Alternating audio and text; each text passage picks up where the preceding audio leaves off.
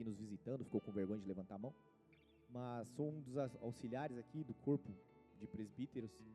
E hoje Deus me incumbiu de estar aqui hoje para falar, talvez, de um dos assuntos mais simples que a Bíblia possa ter, mas em contrapartida, um assunto mais complexo para que eu e você possamos entender. O assunto ele é extremamente, você já vai, você já deve ter ouvido isso muitas vezes, você ainda vai ouvir isso muitas vezes. Mas talvez você nunca tenha entendido a complexidade desse assunto e para mim, a minha maior missão nessa manhã vai ser fazer você entender. E digo para você, você ainda não vai entender 100%, porque é impossível entender 100%. Mas eu quero que o teu nível de entendimento sobre esse assunto ele eleve, ele suba um pouco mais, pelo menos, para que a gente possa chegar a um nível de inteligência, de entendimento, de sabedoria com o Senhor, que vai nos levar para a eternidade. Amém? O título dessa pregação é O Castigo. Coloca para mim, por favor. Quem que está lá no Data Show que eu não enxergo? Me fala aí bem alto. É o Lucas? Ah, Lucas, beleza. Aqui, da metade da igreja para o final eu só vejo, como a palavra fala, como vultos, como se fossem árvores. mesmo com óculos. Então, Lucas, coloca para nós aí o título. O castigo. O que que essa imagem representa para você? Vai chutando, vai dizendo aí, vai falando. O que que essa imagem assim simboliza para você? Pode falar, assim, se você quiser, tá livre, tá liberado. Pera, calma, um de cada vez. Tá, tá muito bagunçado, não estou entendendo. Salvas, quem falou salvação? Aleluia. O que mais? Sofrimento, amor, amor, sacrifício. Ah, que mais? Remissão, ah, essa foi. Remissão de pecado. que mais? Perdão. me ajuda, me ajuda. que mais? Olha que loucura. Vocês estão falando que está tudo certo. Beleza? Continua. Quero ver se alguém vai falar uma palavra: amor, entrega, misericórdia, dor. Dor, foi isso mesmo? Dor, com certeza, porque, né? Prego daquele no nosso nossa mão ali.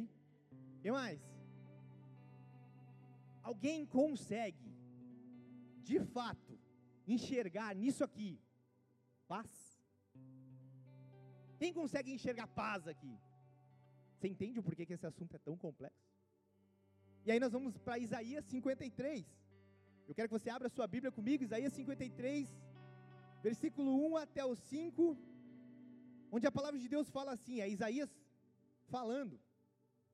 Quem creu em nossa mensagem e a quem foi revelado o braço do Senhor, ele cresceu diante dele como um broto tenro e como uma raiz saída de uma terra seca. Ele não tinha qualquer beleza ou majestade que nos atraísse, nada em sua aparência para que o desejássemos. Foi desprezado e rejeitado pelos homens, um homem de tristeza e familiarizado com o sofrimento. Muitas coisas que a gente foi falando aqui. Como alguém de quem os homens escondem o rosto, foi desprezado e nós não tínhamos e nós não o tínhamos em estima. Certamente ele tomou sobre si as nossas enfermidades e sobre si levou as nossas doenças. Contudo, nós o consideramos castigados, castigado por Deus, por ele atingido e afligido. Mas ele foi transpassado por causa das nossas transgressões ele foi esmagado por causa das nossas iniquidades, e o castigo que trouxe paz. Fala comigo bem alto. Paz. O castigo que, trou que nos trouxe paz estava sobre ele, e pelas suas feridas fomos sarados. Como é que a gente consegue enxergar paz quando nós vemos uma imagem daquela. Quem aqui já assistiu é, aquele, o, a, como chama o filme? Paixão de Cristo. Quem já assistiu? Quem não conseguiu suportar se olhar tempo todo aquela passagem ali Jesus apanhando. Cara, é muito difícil. Né? Vocês sabem que o ator que fez é, aquele filme ali, que fez o papel de Jesus, ele sofreu mesmo. Eles colocaram umas, um silicone nas costas dele ali para formar as costas, mas durante as chicotadas, que eram verdadeiras, com espinhos, com, com ferros, na verdade, que eram que tinha os chicotes naquela época, alguns deles pegavam onde não tinha aquele negócio. Então ele saiu dali realmente ferido. E, e é dolorido, né? Deve ter sido muito dolorido. Mas como é que você consegue enxergar paz neste lugar? Como é que você consegue enxergar é, o meu peso, o teu peso, o teu valor, o meu valor no sacrifício de Jesus? Porque uma coisa é certa: todo mundo que é cristão já ouviu ou vai ouvir agora de manhã a frase de que Jesus pagou um alto preço por nós. Tem um escritor e poeta, que é, ele é irlandês, e ele é bem famoso, chama-se Oscar, Oscar Wilde, Wilde. Quem já ouviu falar sobre Oscar Wilde? Ele é um escritor, ele tem vários livros, bem das antigas, e ele falou que a nossa geração atual sabe o preço de tudo, mas não sabe o valor de nada. Então nós conhecemos o preço de tudo. Com a internet, se você der um Google, se você ir na Shopee, se você qualquer lugar você vai saber o preço daquilo, do quanto custa. Mas você sabe o valor daquilo? Porque preço e valor é totalmente diferente. Só para vocês entenderem, uma vez eu vi um vídeo na, na internet, no Instagram, de um cara que ele foi nesses programas de talentos, X Factor, o nome do programa lá. É lá na Ucrânia. E o, tem aquele. É tipo, como chama? Aquele que o pessoal vira a cadeira aqui, que eu não sei o nome.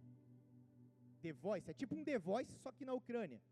Né? Na verdade, o The Voice é também americano, enfim. Mas esse X Factor tinha os jurados, tinha as quatro, se eu não me engano. E entra um cara com um violãozinho, ele senta, começa a cantar desafinado, o violão está desafinado. E de repente, um dos jurados estava indignado, eles estavam entre eles falando: Cara, isso aí está muito ruim, não sei o quê. E a mulher conversa com o cara. E de repente, um dos caras lá da Ucrânia, que é, que é né, o X Factor nesse, da Ucrânia, que é bem famoso entre eles lá, levanta, vai lá no cara, pega o violão do cara da mão e destrói o violão do cara.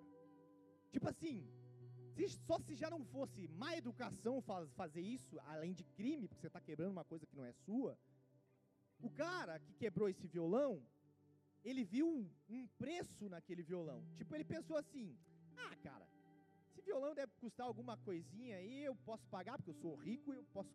Né, se esse cara achar ruim que eu vou quebrar o violão, eu pago outro violão, máximo que vai, vai dar isso para mim.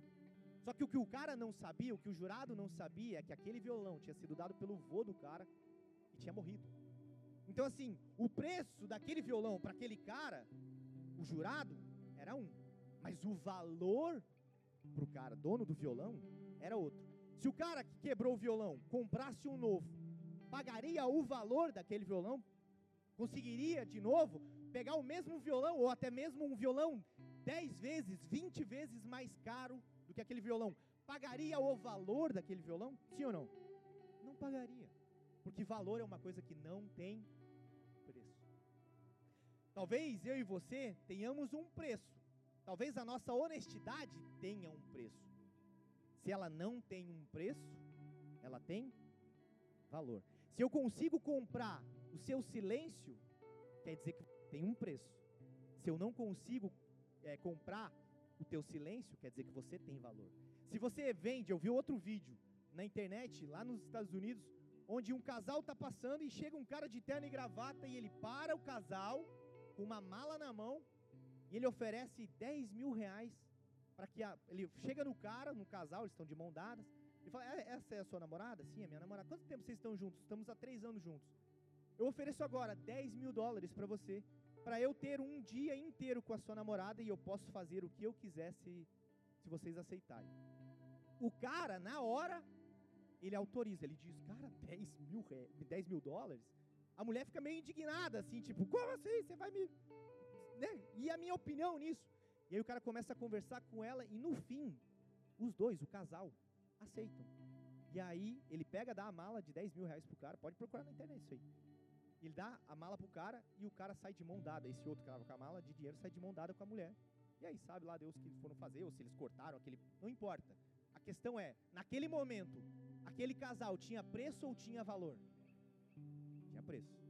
Então, por 10 mil, eles venderam todos, a, tudo que eles aprenderam, todas as a, a ética deles, toda a moral deles foi por água abaixo por causa de um preço. Então, quando nós entendemos esse cenário, eu quero. Na difícil missão é: você sabe qual é o valor que você tem para Jesus?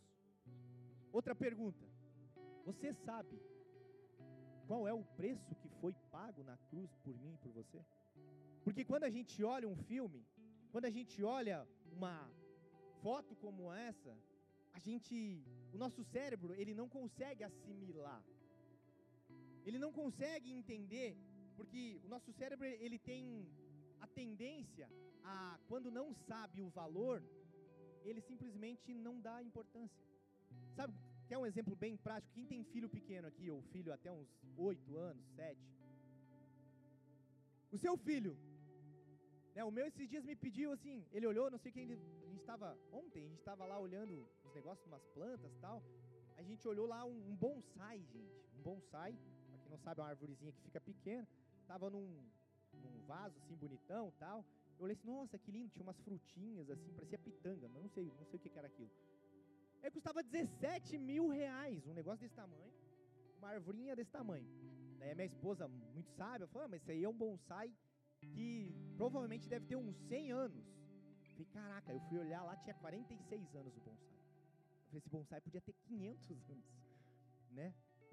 Eu não consegui enxergar valor. O meu filho, como não tem muita noção, tem 8 anos, mas ele não tem muita noção do que, que são 17 mil reais.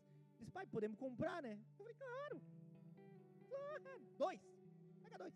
Pega um para você, um para tua mãe, leva um para tua avó também. É. Então, você entende que quando a gente não sabe de fato o valor, a gente não dá tanta importância. É aquela história que tem filho pequeno sabe. Filho, hoje o pai não tem dinheiro. Não, paga no Pix. Ah, bota no cartão de crédito. Né, o meu filho, ele sempre, sempre, todas as vezes que a gente vai sair para comer, para lanchar, enfim, tem que pagar. Ele, pai, deixa que eu pago. Ah, pega meu cartão, pagou. Todas as mulheres que, né, o pessoal que recebe o dinheiro, vê ele falando isso, ai, que bonitinho. É, mas ele não sabe qual é o valor de fato, né? Como é que faz para que o negócio ali, o plastiquinho funcione? Né? Ele não sabe que, né? Ah, mas faz um pix. Antigamente era, ah, dá um cheque. Que é do tempo do cheque. Vocês são velhos, hein? Meu Deus do céu. Então, ah, dá um cheque, dá um pix, bota no cartão. Tá, mas como é que paga o cartão? Como é que paga o pix? Da onde é que vem? Ele fala assim para mim, né, que a gente tem investimento na conta dele. Ele falou, pai, bota lá um pix de mil reais para ver se vira dois mil. ah, como assim? Eu também quero aprender esse negócio de bota mil, tira dois mil. É que para ele, assim, ele vê número e está crescendo. E muitas vezes, eu e você, vamos enxergar o sacrifício de Jesus na cruz como crianças que não sabem de fato o valor que isso tem para as nossas vidas. E a minha missão é tentar explicar isso para vocês hoje. É muito difícil, mas vamos lá.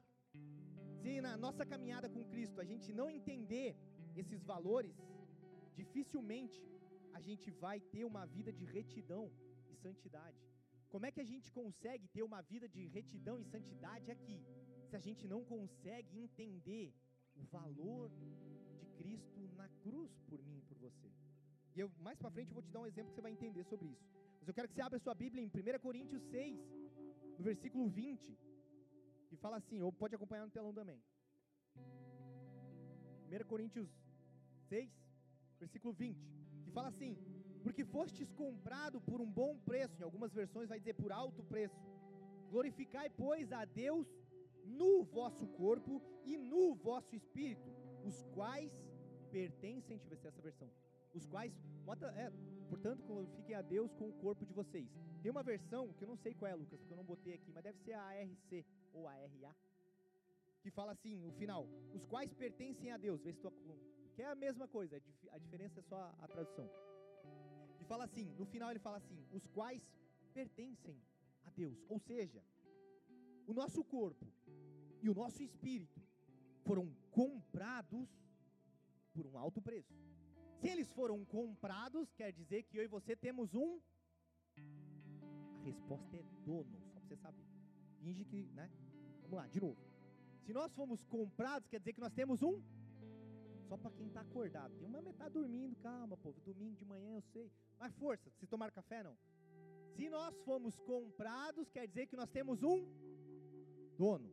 E se nós temos um dono, ele é quem nos diz a direção, ele é quem nos dá os direcionamentos, é ele quem sabe o que é melhor para nós, amém? E nessa, se a gente entender o que ele fala ali, que o nosso corpo, que o vosso corpo e o vosso espírito pertencem a Deus, foram comprados por Deus, a gente precisa entender que a gente precisa cuidar do nosso corpo e do nosso espírito. Só que, pensa comigo, como é incrível entender que o dono do ouro e o dono da prata, de tudo que a gente conhece, de tudo que foi criado, de todos os diamantes, rubis, todas as riquezas que a terra pode produzir, que foram feitas por Deus, ele não usou um ouro, uma pepita de ouro. Ele poderia pegar todo o ouro, toda a riqueza existente, para dar para Satanás em troca de nós. Mas ele resolveu entregar o seu único filho, para que todo aquele que nele crê não pereça, mas tenha vida eterna. Então, o preço que Jesus pagou na cruz é para que eu e você tenhamos vida eterna. Isso qualquer cristão de um mês, um ano, dez anos vai saber, glória a Deus. Mas a questão é: qual é esse valor? Como é que eu consigo entender o quão importante isso foi para que a gente possa dar de fato a verdadeira relevância para isso? Para que a gente de fato possa, cara, meu Deus, isso aqui é impagável. Quem conseguiria pagar uma dívida aqui de 200 milhões hoje? Quem teria 300 milhões na conta hoje? Vocês entenderem?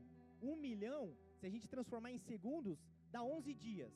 Um bilhão dá 11 anos. Não, dá 32 anos. Olha a diferença. Então, quem teria um bilhão para pagar uma dívida hoje? Você entende que a dívida que nós temos com Jesus não se equipara a nem um milhão, a 100 milhões, a um bilhão, a um trilhão? Mas então por que ele fez isso? Então por que ele fez isso? Quando a gente entende que a moeda nos céus é o sangue, porque desde Gênesis até Apocalipse você vai ver que existiam sacrifícios no tempo da lei, para que você fosse perdoado dos seus pecados, o que, é que eles faziam?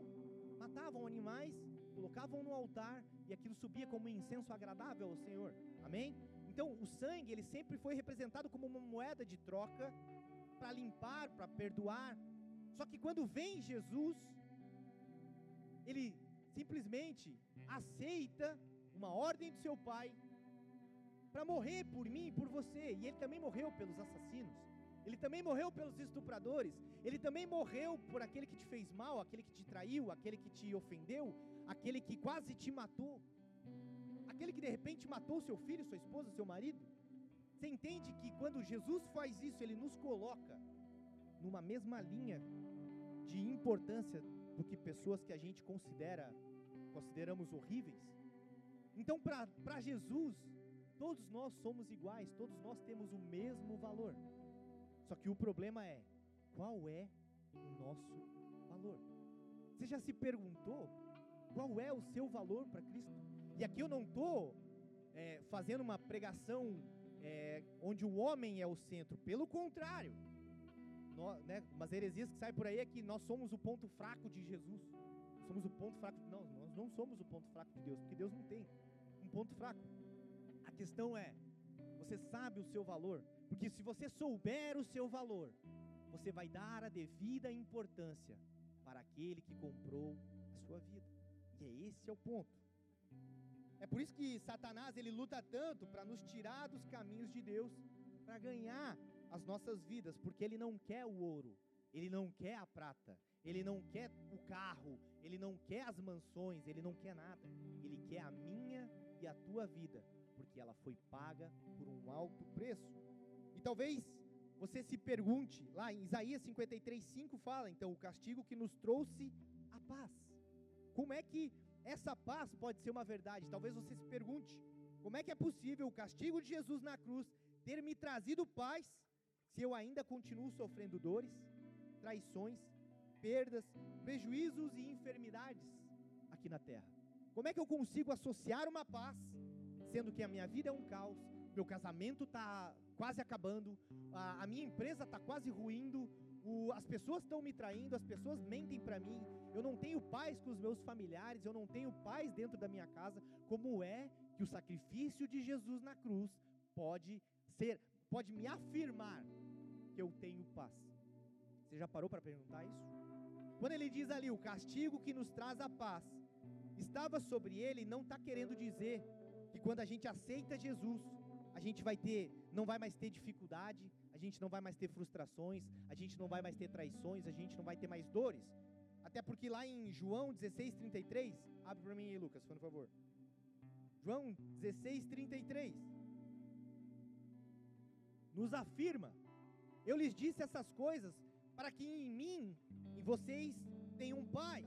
Neste mundo vocês terão aflições. Contudo, tenham bom ânimo. Eu venci o mundo. Então, de novo, ele está dizendo: calma, eu lhes disse para que vocês tenham em mim a paz. Nesse mundo vocês vão ter aflições. Nesses mundo, nesse mundo vocês vão ter traições, vocês vão sofrer dores, vocês vão sofrer perdas, vocês vão ser traídos, machucados, feridos, vocês terão angústias, mas tenham bom ânimo, porque eu venci esse mundo. Ou seja, o presente que ele, nos, que ele tem para nos dar é pós esse mundo. Então essa paz tem a ver com o após desse mundo. A paz que Isaías ali está falando é a certeza de que crendo em Jesus e vivendo de acordo com a sua palavra, nós teremos a certeza de que estaremos no céu na eternidade. João 14, 27 fala assim: Deixo-lhes a paz, a minha paz lhes dou, não a dou como o mundo dá. Não se perturbem os seus corações e nem tenham medo. Presta atenção nessa frase. Não a dou como o mundo as dá. Para você, o que, que seria ter paz hoje? Dinheiro no banco? Quem, sim ou não? Tendo um, 100 milhões na conta hoje, você teria um pouco mais de paz? Sim ou não? Quem diz que não está mentindo, tá? Você teria mais paz. Que os boletos, podia vir o boleto que fosse. Ah, toma aqui. 17 mil no bonsai? Toma aqui. E você leva três quatro. Uma vez eu vi um vídeo do Michael Jackson numa loja. Eles fecharam uma loja pro Michael Jackson. E ele só vai dizendo assim. Ele vai passeando na loja só vai apontando. Aí o cara atrás assim, anotando. E o dono da loja, né? tipo, faceiro demais. Porque pro cara não tem, você entendeu? É tipo, cara, eu quero esse, dois desses, três desses. Ah, custa 100 mil? É, beleza, entende? Isso no nosso mundo. Por isso que Jesus está dizendo: Eu não dou a minha paz como o mundo os dá. Vos dá. Porque não é essa paz. Não é a paz de você ter um casamento tranquilo. Maravilhoso. Ter um casamento tranquilo, dinheiro no banco, contas pagas, você e a sua família indo passear para onde você quer. Nossa, que sonho, que paz. Você não ter credor lá dizendo, e aí, veiaco, quando é que você vai me pagar? Não, olha que maravilha de Deus, né? Só que não é essa e aí, João 14, 27 fala: Deixo-lhes a paz, a minha paz eu lhes dou, não a paz que o mundo dá. Não se perturbem os seus corações e nem tenham medo. E aí eu quero dar um exemplo bem bobo para vocês, para vocês entenderem sobre essa paz. Por exemplo, se eu te der, se você, eu não, não tenho, não tenho para te dar ainda, ainda. Mas supomos que você tenha, você está com 20 anos de idade e de repente você vai ganhar 100 milhões na sua conta. Só que esses 100 milhões você só vai poder tirar da sua conta com 60 anos. Certo? Você estaria feliz sim ou não? Ai, povo, me ajuda. Estaria feliz ou não? Não? Quem disse que não? Dá o seu dinheiro, por favor. Não, brincadeira. Você estaria tranquilo assim, dizer, cara, pô, beleza, vai passar uns 40 anos, mas, né, minha aposentadoria está garantida. Certo? Então, para que isso não acontecesse, e aí o que, que acontece? Você sabendo que com 20 anos o teu futuro está garantido, sinceramente, entre nós aqui, você não ia dizer tipo, ah, dá nada, agora eu já sou um futuro milionário, não vou nem trabalhar, só vou ver o. É, daqui a pouco chega o dinheiro, tá tudo certo. Sim ou não? Não estou dizendo que você faria, mas a grande maioria de nós faríamos. Né? Pensa assim, ah, pô, 40 anos, beleza, vou trabalhar aqui só para garantir a, a minha vida, né? O sustento, assim. Eu não vou dar muito empenho, não vou? Só que, para que isso não acontecesse, nesse contrato, para você receber os 100 milhões lá com 60 anos, você teria que cumprir algumas cláusulas desse contrato. E entre elas era: você não pode trair, você não pode mentir, você não pode falar mal dos seus amigos, das pessoas que você ama.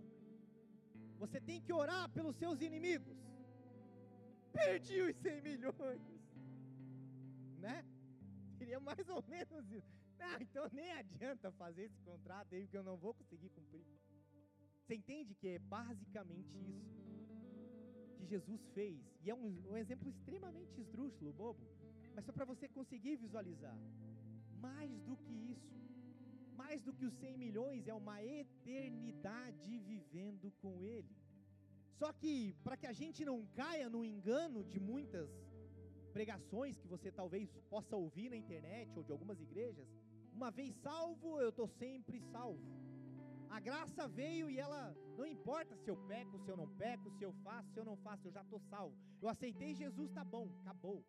É uma mentira. Romanos vai falar sobre isso. Paulo, uma carta aos Romanos vai falar sobre isso, que não é bem assim que funciona. Então nós sim podemos perder a nossa salvação. Porque há de convir comigo, Deus é um Deus justo, sim ou não? Porque ele deixaria viver com ele pessoas que não querem ter relacionamento com ele. Sabe? Não, não faz sentido para um Deus que é justo, porque imagina eu e você, né, querendo relacionamento com o Senhor todos os dias. Todos os dias a gente busca de fato um relacionamento maravilhoso, uma intimidade. Eu oro, eu leio, eu busco, eu busco uma vida de santidade. Mas de repente aquele outro que não faz nada disso, que odeia a Deus, que ele ele ele ele fala coisas a respeito de Deus, ele blasfema contra Deus, mas ele vai para o mesmo lugar do que eu, que também você entende que não seria justo? Então, para que haja uma justiça de Deus, é preciso ter algumas regras, e aí é que entra o nosso grande problema. Romanos 12, 2 fala assim: Não se amoldem ao padrão desse mundo, mas transformem-se pela renovação da sua mente, para que sejam capazes de experimentar e comprovar a boa, agradável e perfeita vontade de Deus. E aí, quando eu vou lá para Gálatas 5, 16 e 26, eu começo a entender qual é o valor desse contrato. O quanto Jesus, o quanto Deus se importa comigo e com você, a ponto de querer estar conosco na eternidade. Porque vamos lá, se eu nego a Deus, se eu nego a Jesus, ele perde ou ganha alguma coisa, sim ou não? Ele não perde nada. Ele não vai perder. Se eu negar a Jesus, Jesus continua sendo Jesus, Deus continua sendo Deus. Se eu blasfemar contra Ele, não afeta quem Deus é, não afeta quem Jesus é. Agora, afeta a minha vida, afeta o meu destino. E é nisso que eu quero que você entenda nessa manhã. Que o que nós fazemos aqui, agora, nestes dias de hoje, na sua caminhada, nos 40 anos até os 100 milhões, entre aspas, até a eternidade, é isso que determina se nós vamos ter ou não um lugar perto do Senhor. E aí eu quero ler Gálatas 5, versículo 16 até o 26. Que fala assim: Por isso vos digo, vivam pelo Espírito, e de modo nenhum satisfarão os desejos da carne, pois a carne deseja o que é contrário ao espírito, e o espírito o que é contrário à carne. Eles estão em conflito um com o outro, de modo que vocês não fazem o que desejam. Mas, se vocês são guiados pelo espírito, não estão debaixo da lei. Ora, as obras da carne são manifestas. E aí ele me dá uma lista do que eu não posso fazer: imoralidade sexual, impureza, libertinagem, idolatria, e aqui eu vou dar uma pausa, porque talvez você pense que idolatria é só no catolicismo. Ah, que idolatra santo, que isso ou aquilo. Idolatria pode ser você com seu filho. Idolatria pode ser você com o seu carro. Idolatria pode ser com a sua esposa. Você ama a sua esposa acima de Deus. Você idolatra ela. Você idolatra o seu marido. Você idolatra o seu filho. Você idolatra o dinheiro que está na sua conta. Isso é idolatria. Idolatria é tudo aquilo que te tira do foco de Deus e coloca no foco, o foco nele. Então, se você prefere algo ao contrário de Deus, isso também é idolatria. Continuando. Idolatria e feitiçaria. E agora tem um problemão: ódio, discórdia, ciúmes, ira, egoísmo, dissensões, facções, inveja, embriaguez, orgias e coisas semelhantes, eu os advirto, como antes já os adverti, e que os que praticam essas coisas não herdarão o reino de Deus. Mas o fruto do Espírito é amor, alegria, paz, paciência, amabilidade, bondade, fidelidade, mansão e domínio próprio. Contra essas coisas não há lei. Os que pertencem a Cristo crucificaram a carne com as suas paixões e os seus desejos. Se, vi, se vivemos pelo Espírito, andemos também pelo Espírito. Não sejamos presunçosos, provocando uns aos outros e tendo inveja uns dos outros. Você entende o porquê que agora, então, nós precisamos mais do que nunca entender o valor pago naquela cruz? Porque, vamos lá, gente, sendo bem honesto e humano com vocês, qual é a probabilidade de nós darmos certo? Qual que é a probabilidade de eu e você fazer 100% daquilo que está ali? Você consegue não falar mal de alguém? Você consegue por um tempo. Daqui a pouco, quando você vê, já foi. E aí? Você consegue não sentir raiva, ódio de alguém que te fez mal? Ou você não você entende? É, para nós, humanamente, é muito difícil. Por isso, nos é falado: andem no Espírito. Só que como é que eu faço para andar no Espírito? O que, que eu tenho que fazer para andar no Espírito? Como é que é esse negócio de andar no Espírito? Então eu tenho que ficar orando 24 horas por dia, eu tenho que ficar todo o tempo enfurnado no meu quarto, só orando e lendo a Bíblia, é isso? Cara, de verdade, isso até seria difícil humanamente de, de se cumprir, mas também seria uma perda de tempo. E, veja o que eu vou falar agora: não é uma perda de tempo você não orar e buscar passar mais tempo com Deus, mas é uma perda de tempo você deixar de exercer todos os dons e talentos que Deus te deu. Para quem que você vai? Como é que você vai salvar pessoas? Como é que você vai ajudar pessoas? Como é que você vai conquistar pessoas para o reino de Deus? Porque quando Deus fala em Marcos 16, 15, e de pregar o evangelho a toda criatura, você precisa sair do teu quarto também de oração. Você não, não pode só pensar que eu tenho que ficar orando e lendo e buscando. Você tem que ler, orar e buscar. Para quê? Para ter uma vida eterna com o Senhor, mas também para alcançar aqueles que estão perdidos. Que assim como eu e você um dia, nós não tivemos, nós, alguém nos contou, alguém nos falou, alguém nos trouxe o Evangelho. O Evangelho é boas novas. Alguém nos apresentou as boas novas. Então é por isso que eu e você temos que entender que para nós humanamente é impossível cumprir tudo isso aqui. Mas através do sangue do Cordeiro e do arrependimento, todos os dias, eu fiz, eu me arrependo, busco não fazer mais. Eu, eu maltrato a minha esposa, eu falo mal dela. E, e maridos, eu vou dar um conselho para vocês aqui. Posso dar, maridos? Os mulheres estão assim, dá, dá, por favor, vai, de Jesus. Vai. Maridos, não falem mal das suas esposas para ninguém para ninguém. E da mesma forma, esposas, não falem mal dos seus maridos para ninguém. Para ninguém. Ah, Raul, mas o meu marido não presta. Ah, Raul, mas a minha esposa não presta. Pois é, olha que loucura. Quando eu falo mal da minha esposa para alguém da igreja, por exemplo. Ah, porque a minha esposa tá assim, assim, assim. Aí daqui a pouco eu falo pro irmão, falo para outro, falo para outro, falo para outro, falo para outro. E aí no final das contas, todo mundo odiando a minha esposa porque eu falei mal dela para todo mundo. Está todo mundo odiando seu marido dentro da igreja, no trabalho, porque você está falando. Se você que é casada com ele, se você que é casado com ela, está falando mal, por que, que eu também vou gostar? Como é que você entende que a gente consegue deturpar o olhar das pessoas por coisas que nós falamos uns dos outros? Olha que loucura. Eu consigo detonar com a, com a reputação de alguém erradamente, erroneamente, só do fato de eu falar mal dela para alguém. Ai, mas vamos orar por ele. Não, não, pera, cara, esquece esse papo, velho. De verdade. Você quer orar, ora no teu secreto pela pessoa. Não fica assim, ó. Então, olha só, irmão, vou te contar uma coisa aqui, para nós orar junto. né, para nós orar. Olha só, o irmão lá tá assim, assim, é um demoniado, mas vamos orar junto. Calma, cara, de verdade, de fato, isso não faz sentido. Por isso nós precisamos entender o valor que nós temos para Cristo, por que, que Ele fez isso por mim por você. E nós temos que entender qual, qual foi o preço pago. Mas nós temos que entender também como é que nós vamos fazer para estarmos diante dele um dia lá no, no dia do juízo, dizendo assim: Olha, Deus, eu fiz isso, isso, isso, isso, isso, isso, isso. Mas já estou bem, né? Já estou salvo. Cadê os meus 100 milhões? Cadê a minha eternidade? Não. Existia algo. Eu preciso falar isso para vocês. Existem coisas que eu e você precisamos abrir mão. Existem coisas que eu e você precisamos nos arrepender. Cara, de verdade, a gente pode errar hoje e amanhã talvez eu erre no mesmo, né? Muita gente fala assim: "Ah, quando você errou no mesmo pecado, você não teve arrependimento, você teve remorso". Não importa se é remorso ou se é arrependimento, mas se arrependa de uma vez por todas. Você entende? Porque senão a gente cai sempre no mesmo erro. A gente sempre, ah, não, mas eu sou assim mesmo. Meu caráter é assim mesmo. Ah, Deus me fez assim. Se ele não quisesse me ter feito assim, ele não teria feito, ele me feito de outro jeito. Ele diz ali em Romanos, Romanos, cadê? Romanos 12.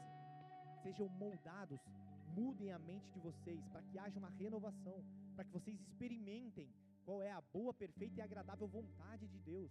Quantos de nós cristãos queremos saber qual é a boa, perfeita e agradável vontade de Deus sobre nós? Quantos de nós gostaríamos de saber o que, que Deus pensa ao nosso respeito? Será que eu estou no caminho certo? Será que eu estou fazendo o que é certo? Será que o, o caminho que eu estou trilhando no meu casamento, no meu trabalho, nas minhas ações, elas estão me levando para mais perto de Cristo? Ou elas estão me levando para mais perto de uma religião? Porque Jesus não teve religião. Jesus ele nunca teve uma religião. Se, se ele tivesse, seria uma religião israelita. Entende? Então é, é muito, é, é muito diferente um relacionamento com a religião do que um relacionamento com Jesus. A questão é: o que você faz é para agradar a homens ou é para agradar a Deus? Tudo que vocês façam, quer comer, quer beber ou qualquer outra coisa, faça para a glória de Deus. Então, o meu casamento, e agora é, é, isso é, é, é pesado para a gente entender, mas o meu casamento precisa refletir a glória de Deus. A forma como eu trato a minha esposa precisa refletir a glória de Deus. A forma como eu trato os, as pessoas que estão ao meu lado precisam refletir a glória de Deus. E, e, e posso te dizer mais: as minhas finanças precisam refletir a glória de Deus. O meu caráter precisa refletir a glória de Deus. Tudo que eu tenho precisa que as pessoas olhem e digam assim, cara, o que que você tem? O que que você, sabe aquele aquele negócio que as pessoas olham para você e não é por inveja, mas é, cara, eu quero isso que você tem. O teu casamento é tão abençoado, as suas finanças são tão abençoadas. Você é um homem, uma mulher tão próspera. Você tem coisas que eu não tenho. Me ensina a ter. E aí você pode falar como Pedro falou: Olha, eu não tenho nada, mas tudo que eu tenho é Jesus, então eu posso te dar. E é Ele quem faz a transformação na nossa vida. É só, só entendendo o valor, o preço pago, que a gente vai entender o valor de Cristo na cruz. Existe um louvor que fala: Eu nunca saberei o preço dos meus pecados lá na cruz. Eu nunca saberei o preço dos meus pecados lá na cruz. Vim para adorar-te, para prostrar-me, vim para dizer que és meu Deus, és totalmente amável, totalmente digno, tão maravilhoso para mim. De fato, a gente nunca vai entender o preço pago, mas se a gente tiver uma noção, a gente vai buscar andar em retidão. Se a gente tiver uma noção, nem que seja um vislumbre, como fala a palavra, a gente vai querer andar em santidade, em retidão, buscando nos consertar, buscando nos arrepender dos, dos, dos nossos maus caminhos. Porque se não houver arrependimento, não haverá salvação. Se nós não nos arrependemos daquilo que nós fazemos, daquilo que nós pensamos, daquilo que nós falamos, não haverá salvação. Eu poderia pregar para vocês alguma coisa muito bonita, de prosperidade, que você vai abençoar sua casa, você será o José do Egito e, e, e Deus vai te tirar daqui para. Não, nada disso vai fazer sentido se a gente não entender o evangelho raiz, o evangelho verdadeiro, o evangelho do sacrifício e do alto preço pago na cruz por mim e por você. Se eu entender isso, se você entender isso nessa manhã, eu creio que os nossos posicionamentos, as nossas ações vão ser muito diferentes a partir de hoje. E para a gente encerrar, Romanos, no versículo 3, no capítulo 3, versículo 23, fala assim: Pois todos pecaram e estão destituídos da glória de Deus. Ou seja, o que é ser destituído? É ser retirado, é ser, sabe quando você é destituído de um cargo, você é, é tirado daquele cargo. Então, Todos nós pecamos e estamos destituídos da glória de Deus, ou seja, fomos tirados da glória de Deus, sendo justificados gratuitamente por Sua graça, por meio da redenção que há em Cristo Jesus. Deus ofereceu como sacrifício para a propiciação, mediante a fé, pelo seu sangue, demonstrando a sua justiça. Em sua tolerância, havia deixado impunes os pecados anteriormente cometidos, mas no presente demonstrou a sua justiça, a fim de ser justo e justificador daquele que tem fé em Cristo Jesus. Você entende que no final ele fala, ele vai ser justo, ele vai ser o justificador. Para quem? Existe um, um grupo de pessoas que a gente precisa se antenar. Para aqueles que têm fé. Então, infelizmente, não é todo mundo que vai ser salvo. Infelizmente, né? Muita gente confunde entre criatura e filho, para que eu seja filho de Deus. Todo mundo é criado por Ele, então todo mundo foi uma criatura de Deus. Nós fomos criados por Ele, mas nem todo mundo o aceitou como Pai, nem todo mundo o aceitou como seu Deus, como seu Senhor, como seu Salvador. E aí então existe uma diferença entre filho e criatura. Aqueles que têm fé em Jesus. Que a gente precisa entender hoje, nessa manhã, é que todos somos pecadores e nós não merecíamos ter um relacionamento com Jesus, porque Ele é santo, porque Ele é poderoso. Mas por causa do sacrifício de Jesus na cruz, hoje a gente pode ter a chance de viver em paz. E não a paz que a gente espera com dinheiro, com saúde, mas a paz no nosso entendimento de dizer, cara, eu estou no caminho certo, eu posso ficar tranquilo, porque a minha eternidade vai ser do lado de Jesus. Amém? Baixe sua cabeça, feche seus olhos.